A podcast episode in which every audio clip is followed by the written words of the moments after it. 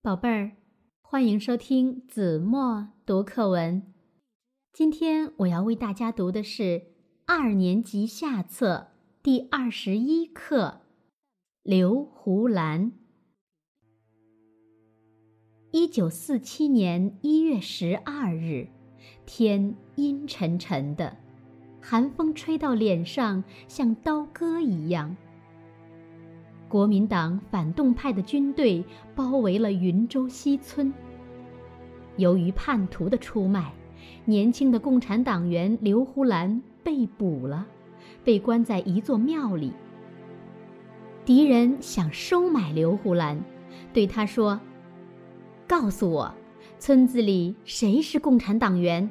说出一个，给你一百块银元。”刘胡兰大声回答。我不知道。敌人又威胁他说：“不说就枪毙你。”刘胡兰愤怒的回答：“不知道就是不知道。”敌人把刘胡兰打得鲜血直流，刘胡兰像钢铁铸成似的，一点儿也不动摇。敌人把刘胡兰拉到庙门口的广场上。当着他和乡亲们的面，铡死了被捕的六个民兵。敌人指着血淋淋的铡刀说：“不说也铡死你！”刘胡兰挺起胸膛说：“要杀要砍有你们，怕死的不是共产党员。”他迎着呼呼的北风，踏着烈士的鲜血，走到铡刀跟前。